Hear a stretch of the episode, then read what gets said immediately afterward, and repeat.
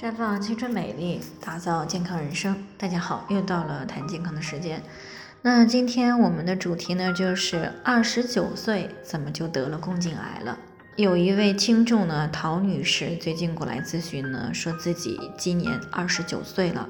那结婚呢也快十年了，最近呢一同房呢下身就会有出血的情况，所以呢在国庆节放假以后呢就去医院做了一个检查，那么结果就显示了 HPV 感染，并且呢啊宫颈上已经有癌变的迹象了。那这让他呢很难过，也很恐惧。他想不明白自己呢还不到三十岁，怎么就得了宫颈癌了？其实呢，这么些年以来呢，宫颈癌的发病年龄呢一直是趋于年轻化的。那么在我接触的这个啊宫颈癌的患者当中呢，年龄最小的是十八岁。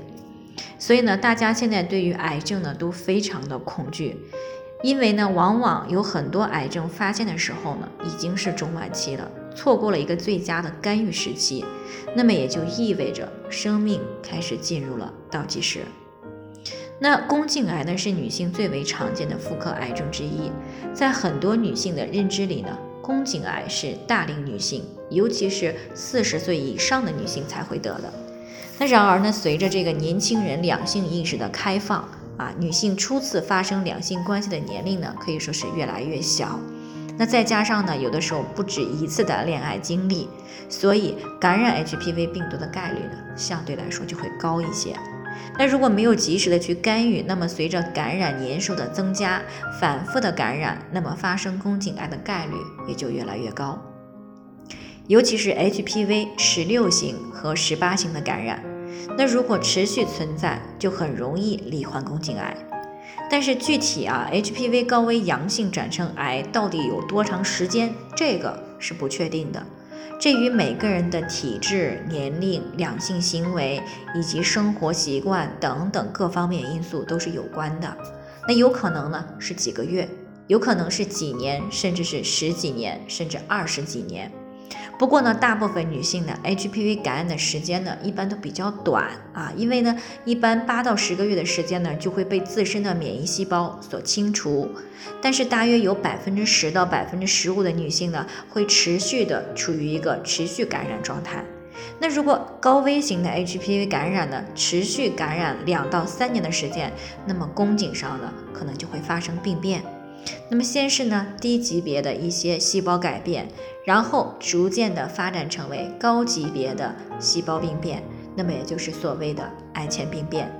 那如果这个时候呢得不到有效的干预，那么再过个八到十年啊。那么就可能会发展成为宫颈癌了，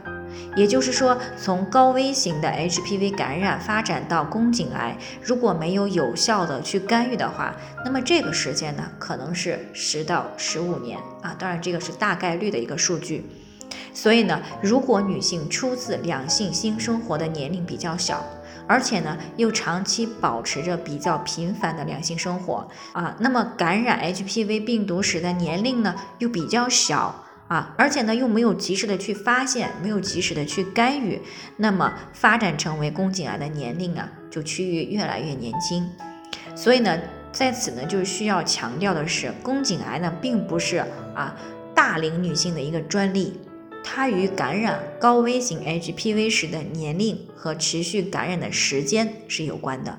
所以呢，无论年龄的大小啊，有过两性生活以后呢，最好。是要尽早的去做一个高危型的 HPV 以及宫颈癌的筛查啊，这个还是非常有必要的。当然了，现在呢也已经有了 HPV 的疫苗，那么在身体条件啊允许的一个情况下呢，建议呢是尽早的去接种 HPV 疫苗。这样呢虽然不能够说百分之百的去杜绝宫颈癌的发生呢，但是也是可以大大的去降低宫颈癌的发病概率的。最后呢，还是要提醒大家，每个人的健康情况呢都不同，具体的问题呢要具体分析。那如果你也有健康方面的问题想要咨询呢，可以关注微信公众号“普康好女人”，添加关注以后呢，回复“健康自测”，健康老师呢会针对个人的情况呢做系统的分析，然后呢再给出个性化的指导意见。这个机会呢还是蛮好的，希望大家能够珍惜。今天的分享呢就先到这里，我们明天再见。